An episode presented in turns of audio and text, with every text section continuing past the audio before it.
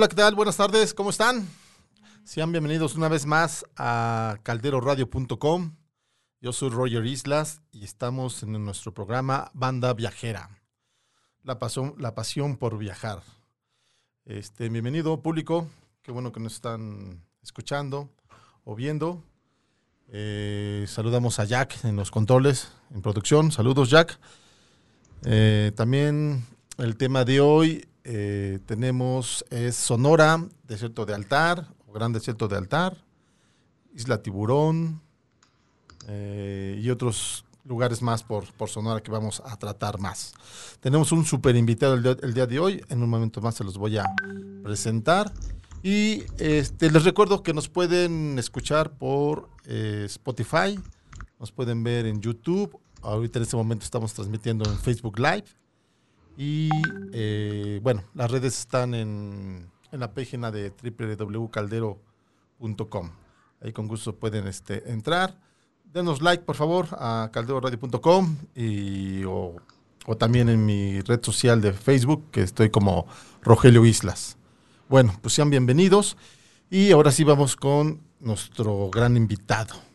Ok, les cuento un poquito de él. Él es un etnohistoriador, etnohistoriador. En un momento más yo creo que nos va a explicar qué, de qué se trata esto. Es maestro en ciencias sociales, tiene más de 20 años practicando el oficio de guía de turistas y es especialista en promoción digital de productos y destinos turísticos. Y es director de Turismo Tarok, agencia con más de 8 años de experiencia en la promoción al exterior y operación de tours en Sonora. Demos un, una cordial bienvenida al maestro Eric G. Cárdenas. Bienvenido, Eric. ¿Qué tal, Rogelio? Buenas tardes. Hola, Eric, ¿cómo estás? Muy bien, muchas gracias por la invitación. Pues aquí a la orden, ya sabes. Oye, pues te agradezco nuevamente el, el haber aceptado esta invitación. Siéntete cómodo, sí, siéntete cómodo. Este, este es tu programa, sí. Ojalá nos, nos, este, nos dé tiempo de hablar todo, todos los, este, todo lo que hay en Sonora. Y, y bueno, Sí, ¿ahorita en qué ciudad okay, te encuentras? Okay. Ahorita en Hermosillo. Ah, ok, ¿qué tal está el frío calor? Sonora. Ahorita regresó un poco el calor. Okay. Ya se había ido y esta semana otra vez volvió. Estamos a treinta y tantos grados. Ah, ok. Todavía es alto para nosotros. sí, sí, aquí ya está fresquito. Oye, más o menos a cuántos grados llegan cuando es época de, de calor? Mira, pues Sonora tiene la fama de ser eh, un estado demasiado caluroso y es solamente en el verano. En el verano sí, a, a, a, a mitad del día. Ajá. Estamos a temperaturas en un, como de 45 grados promedio. 45 a la ¿verdad? sombra. Sí, a la sombra, es correcto. Ah, ok. Este, sin embargo, el resto del año, por ejemplo, ahorita que es otoño, pues tenemos algunos días de veintitantos, otros días de treinta y tantos, y como es un calor seco, pues se siente bastante agradable, la verdad. Ah, ok, perfecto, perfecto. Sí, Oye, sí, bueno, ok, sí. para darnos un contexto ahorita, este, voy a dar unos datos sobre Sonora, ¿sí? Claro. Este, Sonora es el segundo estado más extenso de, de México, cuenta con 179.503 kilómetros cuadrados y tiene una densidad pues muy, muy baja, 14.83 habitantes por kilómetro cuadrado, es el quinto menos densamente poblado de la República. Sí, este bello estado alberga nuevos este, pueblos mágicos, sí, como este, ¿cuáles son los pueblos mágicos que tiene son, do, son dos pueblos mágicos los que tiene Sonora. Ah, okay. Al sur está Álamos y al norte está Magdalena de Quino. Ah, ok, perfecto. Uh -huh. También cuenta con este, pueblos indígenas como los Eris, Pimas, sí. Cucapa, Opatas, Mayos y otros más que ojalá tú nos puedas extender más. Este, claro que sí. ¿sí? El deporte. Los... Ajá, dime, dime. Ah, bueno, no, que la, las culturas del desierto, los Tojonodam, los Kikapú, que viven en la, en la sierra de Sonora, los Guarijíos, mayos y yaquis, que creo que los yaquis son los más famosos, Ajá. así como los más numerosos, y los Comcac o mal llamados Seris, que custodian la isla Tiburón, también un grupo indígena muy particular y muy importante. Ah, de aquí okay. de Sonora, justo ellos viven en el municipio de Hermosillo, en la ah. comunidad de Punta Chueca. Perfecto. Este otro dato importante, el deporte más popular en el estado de, eh, de Sonora es el béisbol. Así sí, es. Este, cuenta con un gran estadio que es uno de los más grandes de, de Latinoamérica. Sí, este. Ok. Ok, ok, Este, cuéntanos, ¿qué, este, qué es etnohistoriador? ¿Qué, este, qué hace un etnohistoriador? ¿Qué hace un etnohistoriador? Pues mira, un etnohistoriador, así hablando técnicamente, lo que hace es, un análisis cultural de, un pueblo a través de su historia. Por decir así, podríamos analizar eh, la historia de algún pueblo indígena contemporáneo, de alguna comunidad rural, de alguna comunidad urbana, etcétera, a partir de sus registros históricos.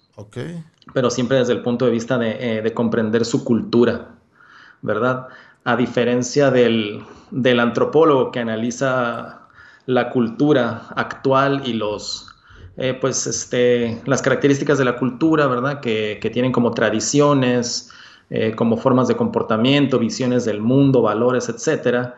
El etnohistoriador lo hace a partir de, registros históricos, ¿no? Y a diferencia del historiador, no se concentra nada más en el pasado, sino que busca una interpretación, eh, no, no de hechos del pasado, sino de aspectos culturales, ¿no? Entonces, es, una disciplina bastante interesante. Sí, me imagino. Pero pues también, claro, es, es una disciplina eh, que la estudian muy pocas personas, ¿no? Ah, ok, ok. ¿Tú dónde estudiaste?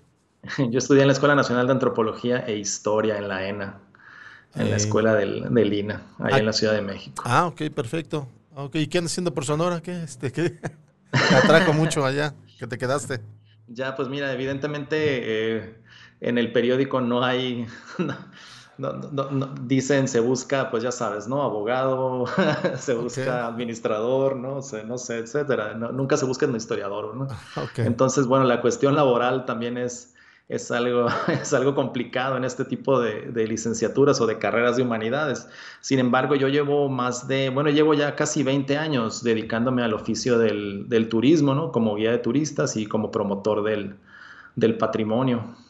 Ah, Entonces, eh, vi en, Sonora una oportunidad muy grande de, de difundir precisamente este patrimonio cultural y este patrimonio natural, por que en realidad es maravilloso lo que hay por estas partes de nuestro país, por estas partes de México, no nada más en Sonora, ¿verdad? En todo México y en particular en el noroeste de México. Sin embargo, sí me pareció importante que hubiera esfuerzos, ¿no? Para poder darlo a conocer a las, a las personas, ¿verdad? Y bueno, pues una de esas personas que nos vino a visitar fuiste tú, ¿verdad, Rogelio? sí, claro. no, muy padres, la verdad. Que ahorita los, de, las personas que nos están escuchando con tus pláticas de, los lugares a los que tú te dedicas a llevar a las personas, las verdad que son muy, muy interesantes. Así es. Ok. Correcto. Este, gracias por, por, la explicación. Este, ¿Te parece si vamos explicando este, los lugares que hay de interés? Y al final, como tú este, eh, sabes, pues nos dijiste, eres director de, este, de Turismo Taruk, haces algunos tours por, este, por Sonora. Entonces, al final, digamos, hablamos de las zonas de interés y al final ya vemos cuáles son los tours que tú ofreces para que la gente pueda tener mayor información y de alguna manera puede escoger si gusta ir a Sonora y qué tours escoger. ¿Te parece? Sí, perfecto. perfecto. Entonces, mira, este, vamos a empezar con, con Hermosillo. Doy datos generales de Hermosillo. Es como habíamos dicho ya también, el deporte más popular de Sonora es el béisbol. Sí, este tiene el, estadio en, Hermosillo con 16 mil asistentes. que, también es el mejor equipo, los naranjeros. ok. este otro dato también interesante, que este, el, beisbolista famoso este, Fernando Valenzuela es de, de allá, ¿no? De Sonora. Así es, de la zona del Mayo, del, Valle del Mayo, del sur de Sonora. Sí, de Chihuahuila, ¿no? O Chihuahuila, Navojoa. Sí, cerca de Navojoa, precisamente. Así es. Perfecto.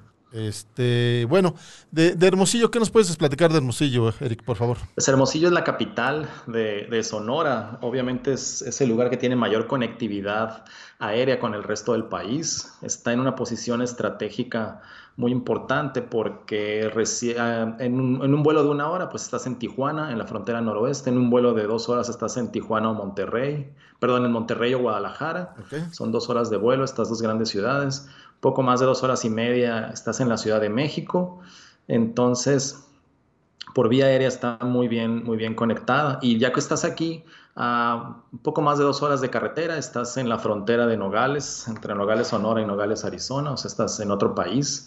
A una hora y cuarto de camino estás en la playa, en Bahía de Quino o en San Carlos. Y bueno, aparte de que Sonora tiene eh, todos los servicios, Hermosillo Sonora tiene todos los, los, servicios de una ciudad moderna, o sea, centro de convenciones, eh, hoteles de todos, los, de todos los rangos de precios y calidades, desde boutique hasta cinco estrellas, hasta este, casas de huéspedes, de, de todos los rangos, ¿verdad?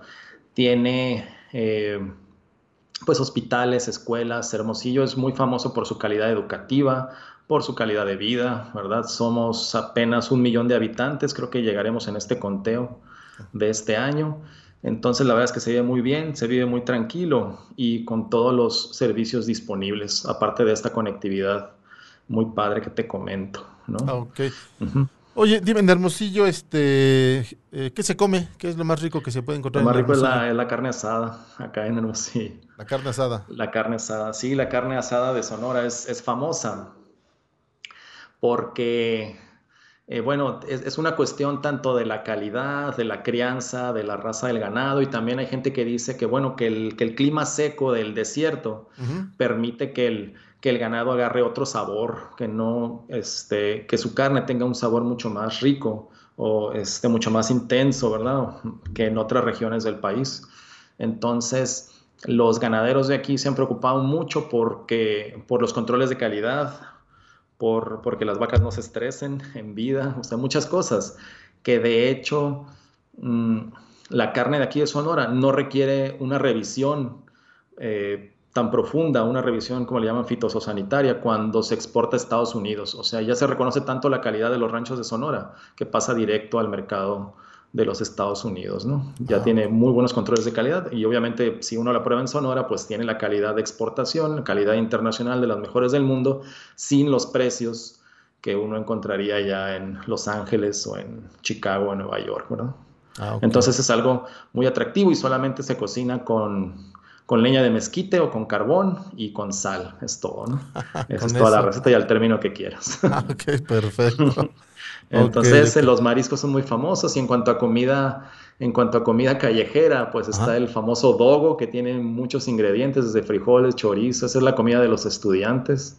¿verdad? Y este... ¿Pero qué es el dogo? ¿Qué es un taco? Es, un... hot dog, ¿no? Ah, un hot dog, es un, ok. Es un hot dog. ah, ok. no, es que aquí se le dice dogo. Y este, pero es muy diferente a lo que se ve en otras partes del país. Ah, Tiene muchos ingredientes y el pan también es distinto y sabe muy bueno. Perfecto, perfecto. Ok, me parece bien. Este, y cerca de Hermosillo, este, ¿de qué nos puedes hablar? ¿De Bahía de Quino, de Isla Tiburón, de San Carlos, de, de Sí, dentro del, dentro del municipio de Hermosillo, pues está es uno de los municipios más grandes del país y abarca hasta la costa del Mar de Cortés, ¿no? Entonces el lugar favorito de, del hermosillense para ir a la playa es Valle de Quino, precisamente. Valle de Quino es un pueblo de pescadores, es, este, es una playa muy amplia, tiene una arena eh, muy finita, ¿no? Que se siente muy bien al, estar en ella. A, veces, obviamente, en verano, pues se siente muy caliente, ¿no? Pero igual es un lugar muy agradable para, para descansar. Como te digo, es una comunidad pequeña, no hay grandes hoteles, ahí sí, ¿no? Lo que hace la gente es rentar una casa o rentar un departamento o simplemente ir de ida y vuelta y estar ahí, estar ahí en la playa. Y ah. bueno, este lugar surgió o se crea Bahía de Quino para intentar atraer a los, a los seris, bueno, a la etnia, ¿no? A la tribu de los seris, a algún puerto cercano a Hermosillo, ¿no? O algún, este, ahorita pues está el muelle, ¿no? Algún lugar donde ellos pudieran vender el pescado que ellos este, obtenían en esta parte del mar de Cortés y de alguna manera empezar a integrarlos a la, economía regional, ¿verdad? Sin embargo, eh, la verdad es de que los, los seris siempre han sido muy celosos de su territorio y de su cultura y solamente algunos eh, iban a comerciar a Bahía de Quino y algunos se quedaron en Bahía de Quino. En realidad, Bahía de Quino creció por gente que venía de otros lugares, ¿no? que iba a pescar e iba a vender los productos del mar, eh, pues ahí a Bahía de Quino, que después se comercializaban pues aquí en Hermosillo. ¿no? Y este, bueno, cerca de Bahía de Quino, a unos 15 eh, kilómetros, 16 kilómetros, está la comunidad justamente de los Seris. Que, bueno, se dice que Seri es un nombre despectivo con el que le llamaban los pueblos enemigos, ¿verdad? Su nombre propio, con el que ellos se hacen conocer a sí mismos, es el de Comcac.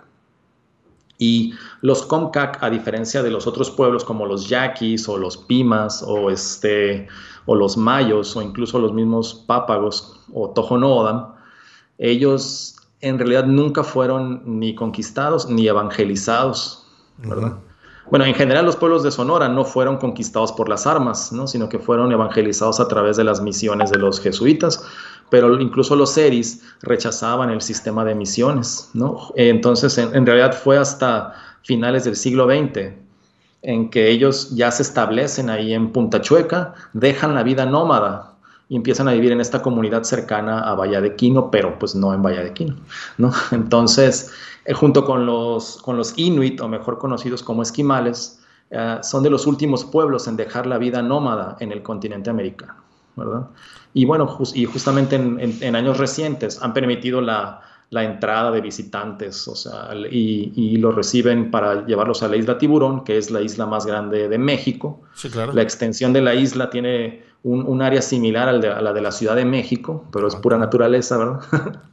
Este, eh, y en la isla Tiburón, bueno, ahí generalmente nos comparten sus rituales, algunos de sus cantos, ¿verdad? Hacen pintura facial, ellos también, y caminamos por esta reserva que es, aparte de ser patrimonio de la humanidad por ser de las islas del Mar de Cortés, pues también es un territorio indígena de los, de los Comcac, ¿no? Entonces es un, es un lugar muy interesante. Vale mucho la pena venir, ¿no? Eh, para, pues, para conocer esta cultura que es muy distinta a la que conocemos de allá del sur del país o incluso de otras etnias de Sonora. Ah, ok. Oye, y ahí en, este, en Isla Tiburón, cuando vas al tour, eso, ahí aparte de caminar, ¿se puede nadar? ¿No se puede nadar? ¿Hay playas? ¿Ves fauna? Sí, sí, hay playa, hay unas playas muy bonitas, de hecho hay unos manglares eh, a veces te rentan ellos mismos kayaks, pues se puede nadar. Aquí el agua está a buena temperatura, más o menos entre abril y, y, ahorita, ¿no? Finales de octubre, principios de noviembre, todavía se pudiera nadar. Y ya lo que es el, en la temporada de invierno, pues ya está un poco fría el agua. Sin embargo, sí se pueden hacer varias actividades. Y, te, y, bueno, como te digo, lo más, pero lo más interesante es hacer eh, esta interacción con el, con la etnia Comcac, o sea, hacer sus juegos tradicionales, ¿no? escuchar sus cantos. Mucha gente ahí le inspira para pues escuchar el silencio, la naturaleza, ¿no? Este, eh, escuchar los cantos de las, de las cantoras de los grupos étnicos y pues reflexionar ¿no? un poco sobre la vida, nuestro papel en el universo. Es un, es un lugar donde uno va como a hacer una introspección. Entonces está muy padre. Sí, aparte de las actividades de, de, pues, de ecoturismo, ¿no? de caminar en la naturaleza. Ah, ok. Eh, ¿Con un día basta para recorrerle el tiburón? ¿Con un día tienes o hay que quedarse más días? Pues eh, eh, con un día sí puedes hacer esas actividades de interacción con la comunidad. Obviamente hay rutas más largas que te llevan hacia, hacia adentro de la isla, que donde buscas pues ojos de agua o manantiales, ¿no? O incluso hay gente que se permiten ciertas temporadas. Bueno, actualmente no sé si lo estén permitiendo, la verdad, pero que ah, buscan al borrego cimarrón, ¿no? que es una de las especies que vive en la isla, pues obviamente ya en algo más especializado, sí se podría quedar uno más tiempo ahí en la isla, pero con una mañana es suficiente de estar ahí en este lugar, ¿no? Ok, perfecto. Perfecto, me parece bien. Ok, y este, bueno, el tiburón, Bahía de, Quino, y hacia abajo está San Carlos, si no mal recuerdo. San Carlos, San Carlos y Guaymas, así es. En San Carlos, ¿qué podemos ver?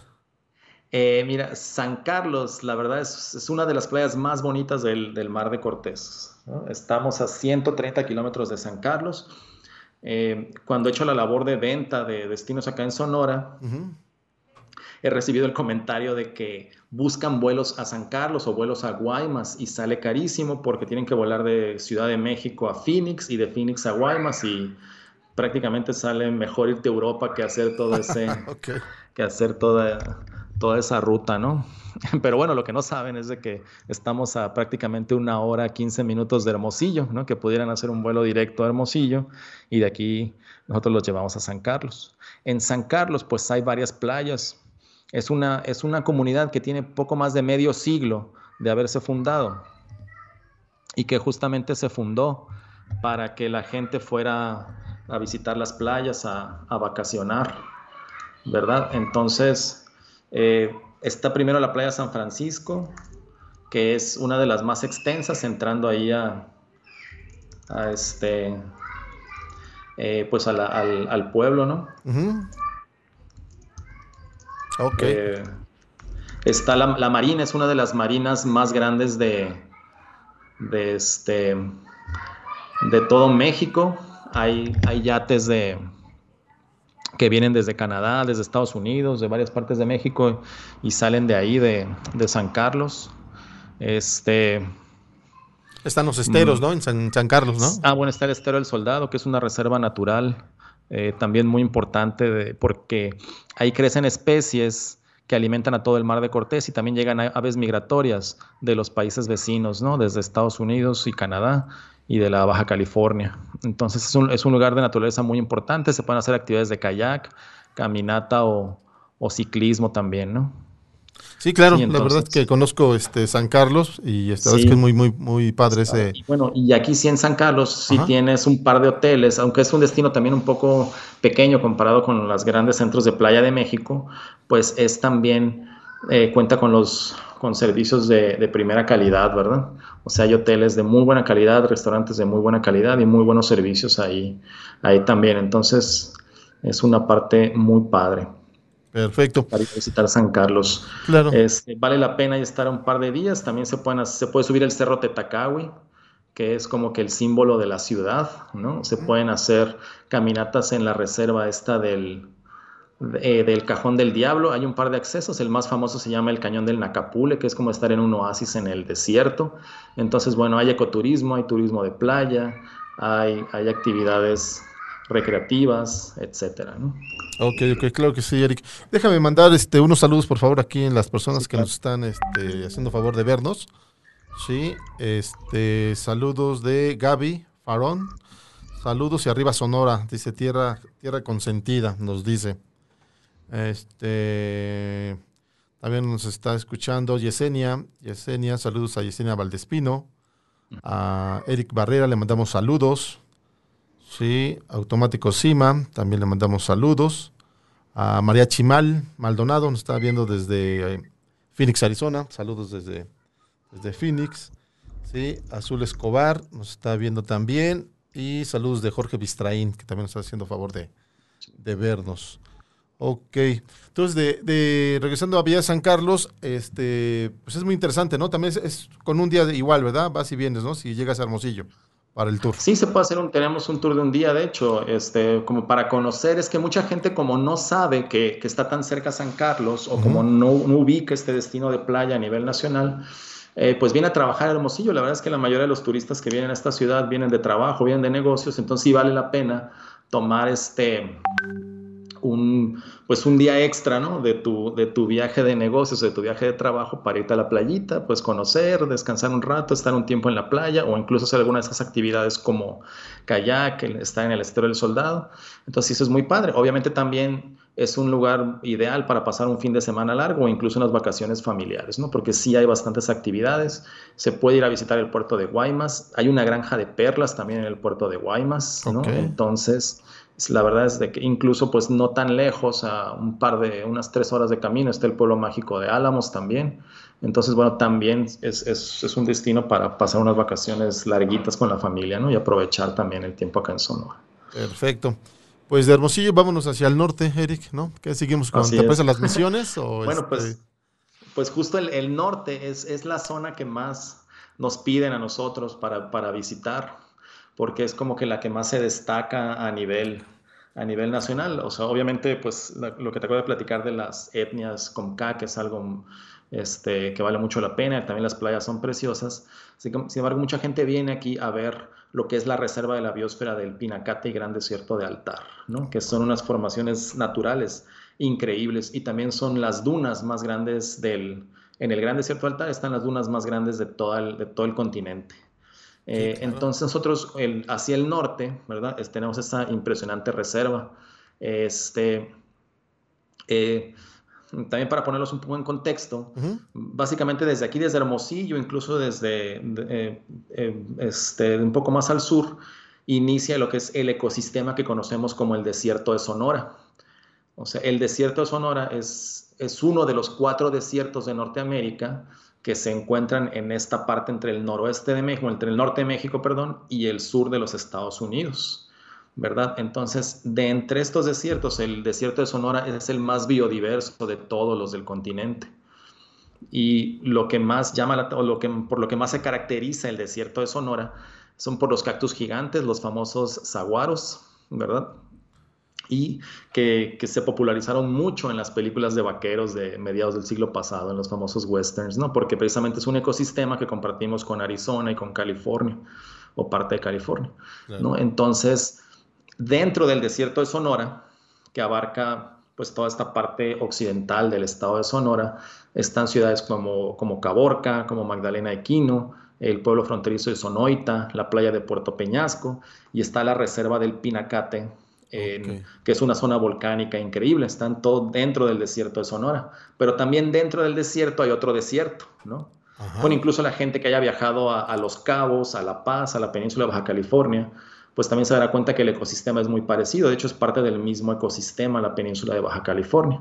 Entonces, dentro de este desierto hay otro desierto, que es el gran desierto de Altar, y ese sí es un mar de dunas, ¿no? Son dunas que inicia uno a caminar que son de 10 metros de alto, de 20 y pueden llegar hasta casi 200 metros de altura en la parte más, más alta de este gran desierto de altar. ¿no? Aquí sí es en algún punto de la caminata que hacemos. Eh, parece que está uno en el Sahara o en Arabia o en cualquiera de los grandes desiertos del mundo, pero pues no, uno sigue aquí en, en México. Entonces es un lugar impresionante que a la gente le llama mucho la atención, ¿no?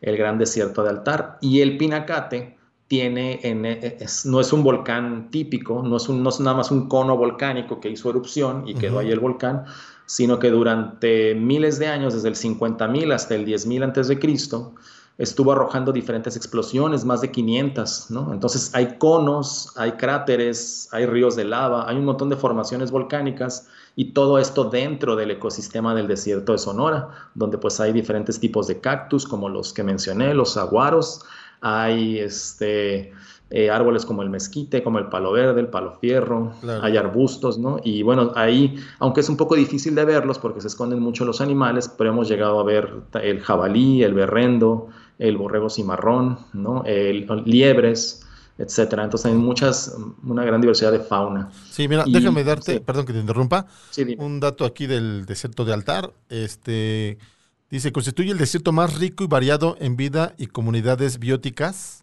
de toda América. El gran desierto de Altar es una importante subecorregión del desierto de Sonora, localizado, claro, eh, eh, al noroeste de México. ¿sí? Eh, se le llama a esta región tipo Erg, dice que viene de la palabra árabe este, Arg, para definir esas zonas del desierto del Sahara. Se contraponen con Hamada, que es un desierto pedregoso. Lo que quiere decir que las zonas ERCS se concentran entre los paralelos 20 y 40 de ambos hemisferios. ¿sí? Los ERCS activos se limitan a regiones que no reciben más de 150 mililitros ¿sí? de, de precipitaciones este, anuales. ¿sí? Esto quiere decir que, en ese gran desierto de altar son, es arena pura casi, ¿no? Exactamente.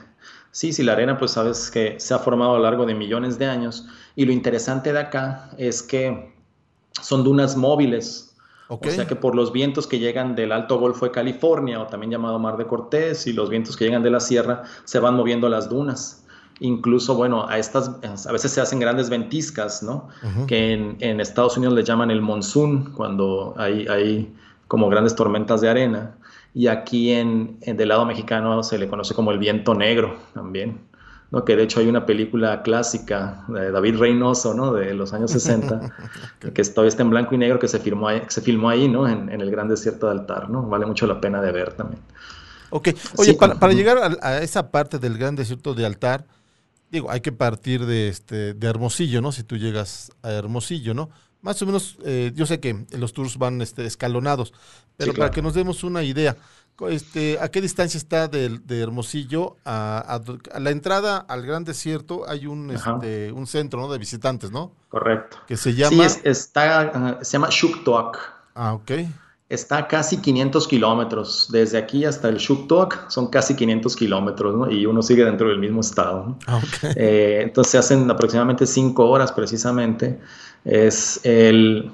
Que esto se va haciendo escalonado, ¿no? Ahorita nos explicarás más adelante sí, los sí, ahorita les platico un poco sobre los tours, porque también en medio pues hay lugares interesantes. Está la ruta de las misiones del Padre Quino y el pueblo mágico igual de Magdalena de Quino, así como algunas zonas arqueológicas. Ok, entonces cuéntanos un poquito más, perdón, cuéntanos un poquito más del Gran Desierto del Altar. Tú llegas al centro de visitantes, ¿no? Te registras y de ahí hay que caminar hacia las dunas.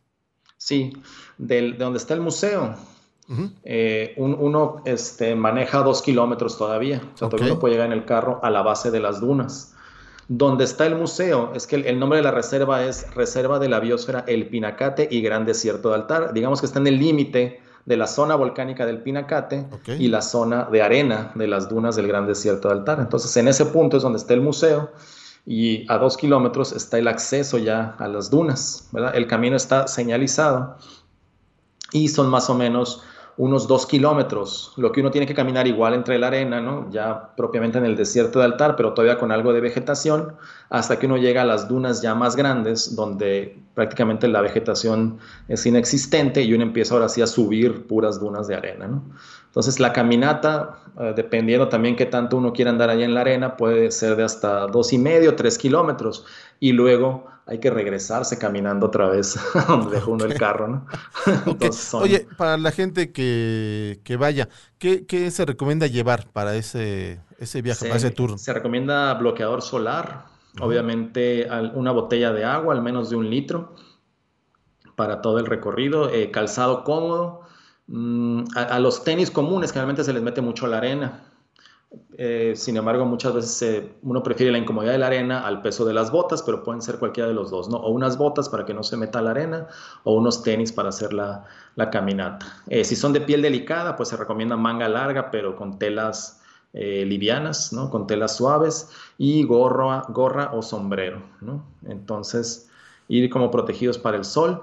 En estas temporadas en que lo hacemos, eh, en general la temperatura puede estar en, en unos veintitantos grados. Si ven algunas de las fotos que tenemos en la página web o en, o en, la fanpage que ahorita les voy a dar, pues van a ver que a veces hasta están con suéter, porque si vamos en diciembre, enero, febrero, pues hace frío cuando llegamos, llegamos como a las 9 de la mañana y todavía sopla el viento frío. Entonces, bueno, a veces hay que llevarse una chamarrita o un suéter y a veces no, a veces hay que ir muy holgado, ¿no? Para aguantar también el calor, también dependiendo la, la época del año. Y sí tengo que mencionar que eh, no, es una caminata muy extenuante, o sea, no requieres tener una gran condición física, ni tampoco estás, estás en riesgo por, de insolación o en riesgo por, por, por, todos los kilómetros que vas a caminar, o sea, es algo moderado, pero sí, si tienes alguna lesión o algún padecimiento o una vida demasiado sedentaria, pues igual, dependiendo de la época del año, no se recomendaría hacer toda la, toda la caminata, ¿no? Pero para la persona promedio es totalmente pues disfrutable, factible y pues es un lugar impresionante. Claro.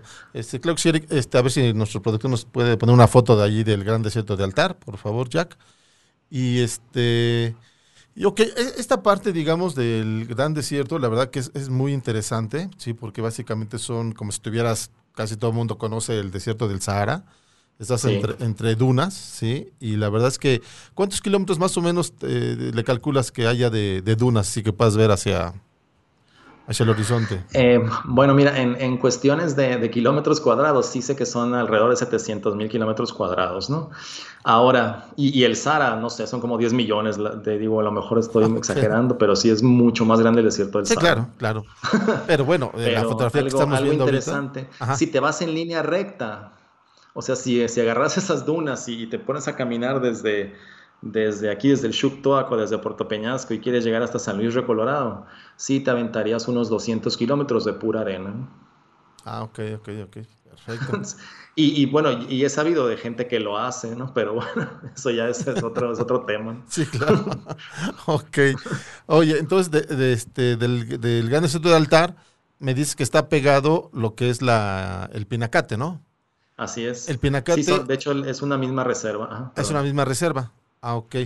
Entonces, dentro de la reserva está el desierto de altar y pegado están ya esta zona de. ¿Qué, son volcanes estos? Este... Es, un enorme volcán, ¿verdad? De hecho, el nombre del, centro de visitantes, Shuktuak, eh, proviene del nombre antiguo de esta, de esta zona. Shuktuak quiere decir montaña negra o montaña sagrada.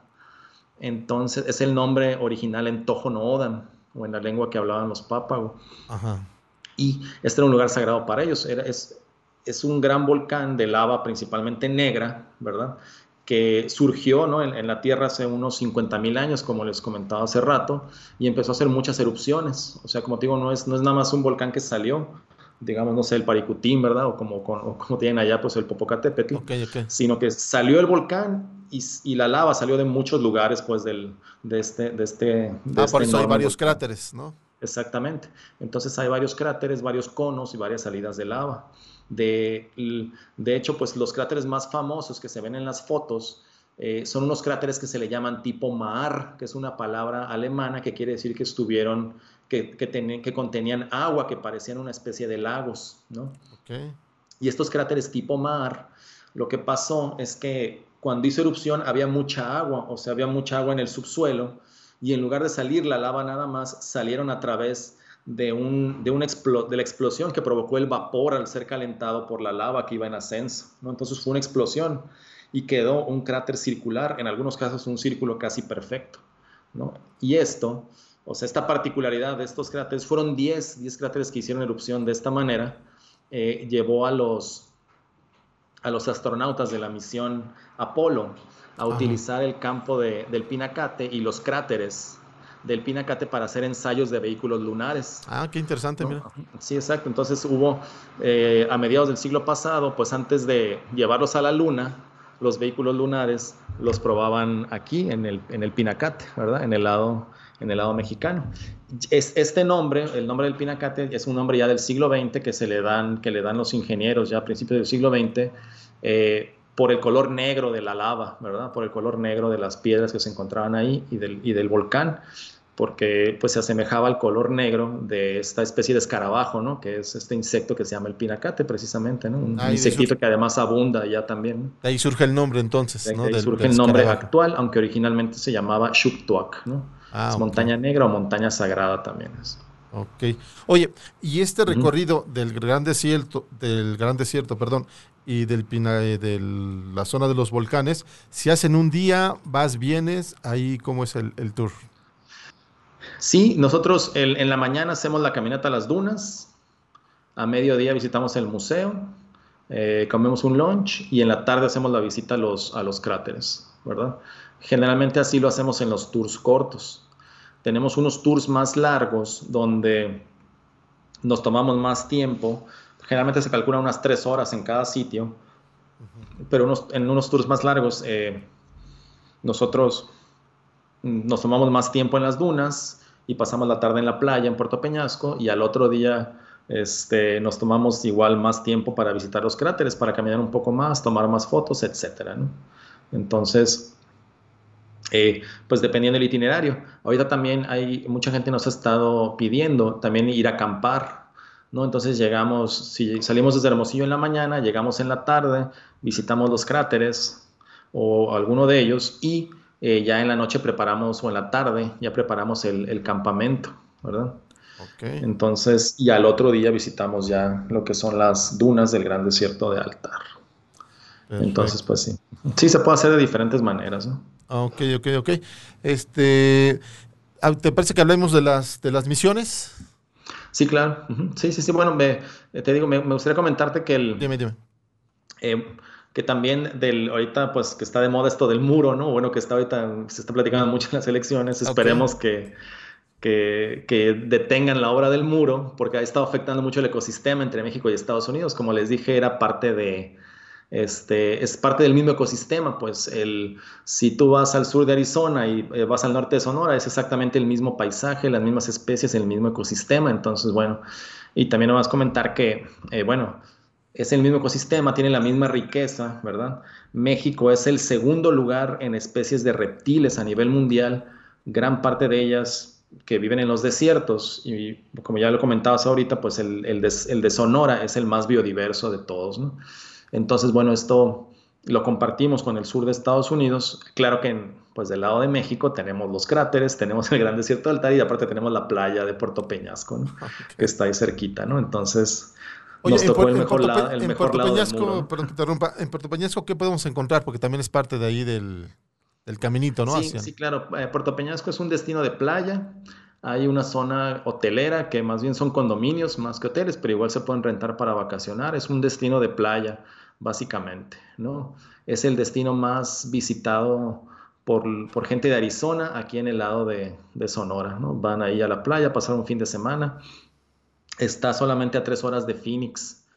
Sí, ah, entonces, pues igual hay, muchos lugares para, para comer, hay bares, está el malecón donde se hace la fiesta en la noche y hay muchas opciones igual de hospedaje, ¿no? O sea, es un destino igual de, primer nivel, tiene un campo de golf completo de 18 hoyos y tiene igual desde 5 estrellas hasta boutique de todo tipo de hospedaje, ¿no? Entonces es un lugar muy padre. Igual estos sitios no son muy conocidos por muchas veces por el turista nacional. Claro. ¿Verdad? Y este, aunque tiene un aeropuerto, pues ahorita no está recibiendo vuelos nacionales, ¿no? La gente puede llegar desde Hermosillo, de este lado, y también mucha gente opta por irse del lado de Mexicali. Aunque bueno, como ahorita te voy a platicar, del lado de Sonora, por esta cuestión de la arqueología y la historia, que es la ruta de las misiones, ¿no? Y la parte de las zonas arqueológicas en, en Sonora, pues vale más la pena, aunque en Mexicali te ahorras como hora y media de camino, de Mexicali a Puerto Peñasco, eh, vale más la pena conocer esta parte, este lado de Sonora, ¿no? Porque tiene, bueno, tiene la ruta de las misiones del Padre Quino, que son, este, pues, los pueblos que este evangelizador dejó ahí a finales del siglo XVII y principios del siglo XVIII, ¿verdad? que son parte de la herencia del arte colonial que hay en, México y en particular en Sonora. Y es un estilo de arte muy distinto, es, es, una especie de barroco, pero barroco del desierto, ¿no? adaptado a las condiciones. Algunas iglesias parecen fortalezas, algunas este, tienen una interpretación del barroco muy particular aquí en Sonora, entonces es una ruta que vale mucho la pena. Esta es la, la ruta de las misiones y el pueblo mágico de Magdalena de Quino, que es el principal centro religioso de aquí del estado y de la región. Ah, sí, el, sí, es donde está el mausoleo, ¿no? Donde están los restos, ¿no? del padre Quino. Es donde están los restos del, padre Quino, ¿no? Que se le reconoce mucho porque hizo una labor que se consideraba imposible, que era establecer pueblos y evangelizar a, los, a las tribus de aquí del desierto de Sonora. Ah, ok. Entonces, y ahí se pueden visitar el mausoleo, los restos del padre Quino, que acaba de entrar en este periodo de, canonización, ¿no? Entonces, en algunos años, seguramente ya será San Eusebio Francisco Quino. Ah, ok, ok, qué interesante. Oye, ¿qué, misiones son las que este, uno puede visitar en el tour? Eh, se inicia desde, desde el lado de Magdalena. Eh, está la de San Ignacio de Caborica, que está ahí mismo en el municipio de Magdalena. Está la iglesia de Tubutama, o la misión de, de Tubutama. La de Oquitoa, y la de Caborca. Esas son, bueno, y la de Pitiquito. Son algunas de las misiones que más destacan dentro de esta ruta por el estilo artístico y por el valor histórico que, que tienen. De hecho, la ruta es patrimonio nacional. Sí, entonces, bueno, es... Y, estar igual en esos paisajes llenos de cactus, ¿no? En medio del desierto y ver estos pueblos que hasta la fecha, pues la mayoría son pueblos pequeños, a diferencia de Caborca, que ya es una, una ciudad mediana. Eh, pero pues ver esta, esta muestra de arte y, de, pues, del esfuerzo de, Quino y de los otros jesuitas en establecer estos pueblos aquí en, el desierto de Sonora, ¿no? que es lo que va abriendo precisamente en, esas épocas, pues en el siglo XVII y XVIII, la expansión de, la Nueva España y pues actualmente lo que fue también la, este, la consolidación del territorio mexicano en todas estas regiones tan apartadas. Perfecto. Déjame mandar unos saludos, por favor, este, Eric. este, saludos a Edgar Sevilla, que nos está haciendo, este, así, nos está viendo, por favor. Este, a Maiden, nos está diciendo aquí el productor que nos está viendo.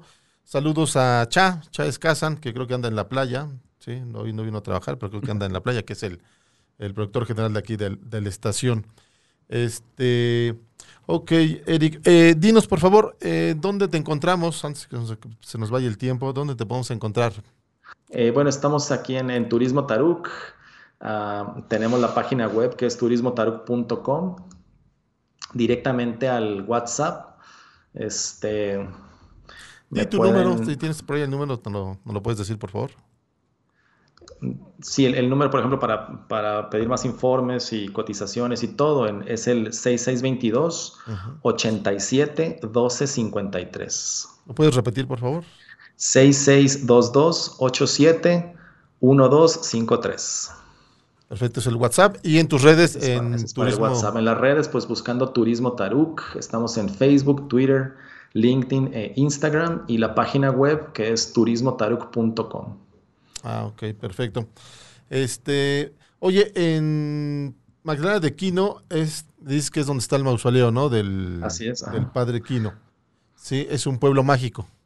Ese es considerado pueblo mágico, sí, precisamente por este personaje tan importante, ¿no? Y este, por las tradiciones, por también lo bonito que es el pueblo. Entonces, es, es uno de los pueblos mágicos de aquí de Sonora. Ok, perfecto. Explíquenos de un tour, ¿cuál es el que quieres? Eh, porque tienes varios en tu página, ¿no? De tres, seis, nueve días. sí, este, correcto. ¿Cuál eh, bueno, uno de, los, uno de los más populares es el de tres días, que el primer día justamente se hace la, la visita al, pueblo mágico de Magdalena de Quino. Eh, dependiendo el, el, el, tiempo, aunque no está incluido, a veces sí se para en Tubutama, en alguna de las misiones, pero ahí la meta es llegar a Puerto Peñasco. El segundo día se hace la visita a la reserva, a esta impresionante reserva de el Gran Desierto Altar en la mañana y el Pinacate en la tarde. ¿verdad? Y ahí pernoctamos en Sonoita. De ahí, del, primer día, me dices, cuántas sales, eh, llegas a Hermosillo, sales un día en la mañana, ¿sí? Y llegas a... A Puerto Peñasco. A Puerto Peñasco, pero pasas por este... Por Magdalena de Quino, ¿no? Magdalena de Quino. Algunas de las misiones. Ajá. Ah, ok. Son las misiones y en la tarde, noche, llegas a a Puerto Peñasco. A Puerto Peñasco. Ahí es donde te quedas. Ahí es donde pasamos la noche, ajá. Y al otro día se hace la reserva, la, visita a la reserva del, Gran Desierto de Altar. Y en la mañana, como te decía hace rato, y en la tarde, pues ya al, Pinacate, ¿no? A visitar los cráteres. Se visitan dos muy impresionantes, que son el Colorado y el Elegante. Ah, ok, ok. Eh, sí. Y se pernocta en Sonoita, que es un pueblo fronterizo, ¿no? Ah, en Sonoita. Ok. Oye, ahí son tres días. Ahí recomiendas los tours son de viernes, sábado, domingo o jueves, viernes, sábado. ¿Cómo sí, bueno, generalmente se, eh, son viernes, sábado y domingo. Y cuando hay algún puente vacacional, pues es sábado, domingo y lunes, ¿verdad? Para que aprovechen el fin de semana largo. Ah, Entonces, eh, ya también dependiendo, dependiendo las fechas, ¿no? Como te digo, si es puente vacacional, pues generalmente el día de descanso cae el lunes, entonces el lunes es el tercer día. ¿verdad? Y el, ese tercer día se visita lo que es la zona arqueológica La Proveedora, que es un lugar impresionante también cerca de la ciudad de Caborca. Tiene más de 6.000 petrograbados. Es una de las zonas arqueológicas más importantes de todo el país por la muestra de arte rupestre que contiene. Entonces, es un, es un ejemplo, no son como las pirámides allá del centro del país o, los, o las pirámides mayas, sin embargo, es una muestra del, de la espiritualidad, ¿no? de los avances que alcanzaron las culturas del desierto. Es un testimonio de los grupos que pasaron aquí en la antigüedad. Ah. Entonces, eso sorprende mucho a los visitantes ahí. ¿A, qué le llamas, ¿A qué le llamas petrograbados, me dices? Petrograbados, sí, son, son, pues como su nombre lo indica, eh, son grabados que hicieron los grupos antiguos en la piedra, en la piedra de las laderas de los cerros. Entonces representan venados, representan animales, a veces al sol, la luna o diferentes, incluso constelaciones o estrellas. Y aparte hay signos que parecen abstractos, ¿no? que no parecen con un significado ya abstracto quizás de algunas ideas o de, o de otras cuestiones espirituales. Entonces de esos hay más de 6.000 ahí en la zona arqueológica de la proveedora, ¿no? Entonces uno va caminando ahí en el, en el desierto y ve ahí esas figuritas ahí pintadas en la piedra de los, de los cerros. ¿no? ¿Es en qué parte está para que la gente que se quiera meter a investigar en la proveedora? ¿Dónde está? La proveedora está muy cerca de Caborca, de la ciudad de Caborca. Ah, ok. Sí, entonces ese es un lugar que llama mucho la atención de los visitantes, que los sorprende mucho, ¿no? De que haya este tipo de patrimonio en nuestro país y pues de lo enigmático que resulta este lugar. Esta es como te decía la parte arqueológica. Por eso te decían que a veces es más cerca llegar al Pinacate del lado de Mexicali, pues del lado de Sonora hay todos estos atractivos, ¿no? Históricos y arqueológicos. Y bueno, en el caso del tour de tres días, ya de a mediodía más o menos ya salimos de Caborca y llegamos a Hermosillo tipo 3 de la tarde, 4 para que la gente pues que necesite tomar un vuelo en la tarde pues pueda llegar al aeropuerto o la gente que se va a quedar otro día más pues ya conozca un poco más de Hermosillo o se quede aquí en, la ciudad y, ahí, ese es el tour como que más eh, pues el del que tenemos más demanda aquí nosotros ¿no? porque se adapta muy bien a estos a los horarios laborales o a los fines de semana largos este, y a los vuelos sin embargo pues también vale mucho la pena los que son un poco más largos porque en el de seis días, por ejemplo, se sale se sale igual de Hermosillo, pero se visita el primer día toda la ruta de las misiones, o sea, ahí sí se va con más calma, ¿verdad? Se visita más, más a fondo Magdalena, se para en todas las misiones de la ruta de, las misiones del Padre Quino y se llega a pernoctar a Caborca para que se haga más corto el, trayecto. Sí, todas, las, misiones fueron hechas por el, por el por Padre Quino, todas esas misiones donde... Eh, bueno, él, fundó, él fundó los pueblos y se fueron construyendo a lo largo de los años, ¿no? Algunas tienen una etapa jesuita, ah, después, bueno, vinieron los franciscanos y algunas también fueron terminadas por los franciscanos, pero pues son de la época colonial, ¿no? O sea, son... Es un patrimonio colonial que tenemos acá en Sonora. Y en el tour de seis días, es, sí las visitas todas. Sí, en el tour de seis días se hace toda la ruta de las misiones y también, como te comentaba hace rato, el día 2 se hace la visita con mucha calma en los cráteres, ¿verdad? Y se llega a pasar la tarde en la playa Puerto Peñasco. El tercer día se visita igual con mucha calma el gran desierto de Altar, ¿verdad? Y se regresa ya a la hora de la comida, ya después de haber visto las dunas, se regresa a comer a, a Puerto Peñasco. Y el cuarto día, no nada más se hace la proveedora, sino que se hace otra zona arqueológica que se llama Trincheras, Cerro Trincheras, es una zona arqueológica habilitada por el INA, donde en los cerros construían sus, sus casas o sus jacales, las antiguas culturas de aquí de la zona Trincheras. Entonces se ve la parte arqueológica y regresamos a Hermosillo. Y los días 5 y 6 ya son días de conocer San Carlos, algunas de las cosas que te estaba platicando hace rato de este destino de playa, ¿verdad? Y el sexto día se pasa la mañana ahí en San Carlos y se regresa a Hermosillo ya para al aeropuerto o para quedarse aquí en la ciudad otros días, ¿no? Claro, básicamente toda la semana, ¿no? sí. Y en el de nueve días se sigue hacia el sur, se visita el Valle del Yaqui, ¿no? Se visita el Museo de la Cultura Yaqui, Ciudad Obregón, y se llega a dormir al, pueblo mágico de Álamos. Entonces, ese sería el, el día 6 el día 7 se visita este pueblo mágico, ya más a fondo, ¿verdad? Y este, parte de la ciudad de, de, Navojoa y regresamos hasta Hermosillo. Y el día 8, ahí sí se conoce un poco más lo que es tanto la ciudad de Hermosillo como la playa de Bahía de Quino, que está aquí, como te comentaba, dentro del mismo municipio, ¿verdad? Ya para pasar la octava noche en Hermosillo y el noveno día, pues ya es un día de salida, ¿no? Es un día donde se, va al aeropuerto y se toma el vuelo de regreso a casa. Hay muchas más cosas que ver en Sonora, en la parte oriental, en la sierra, ¿no? Están los pueblos del río Sonora, está la zona minera de Cananea, hay una zona paleontológica de huellas de dinosaurios. Sin embargo, bueno, este, sí podemos hacer también tours especiales, ¿no? Ya tours en privado para familias, etcétera, a esa zona, aunque esa zona todavía está, bueno, estamos como empezando a, a promover esto, ¿no? Que está empezando a ser popular y luego hay que promover también lo, la otra parte del estado. Entonces, bueno, tiene, o sea, es el segundo estado más grande de México, solamente detrás de Chihuahua, entonces hay muchas cosas que, que ver, ¿no? En un, en un tour de tres días o de seis días va a ser así como que una, como que sembrar la semillita para que después vengan a, a, conocerlo más a fondo. Claro, oye, ¿en qué temporada del año este, recomiendas más ir? ¿O en todas las, todo el año? Pues sí, depende mucho, ¿no? Mira, eh, eh, la gente que vive en clima cálido, realmente cuando viene en verano no tiene mucho problema porque tratamos de hacer las actividades lo más temprano posible y que no nos agarre el calorón de mediodía.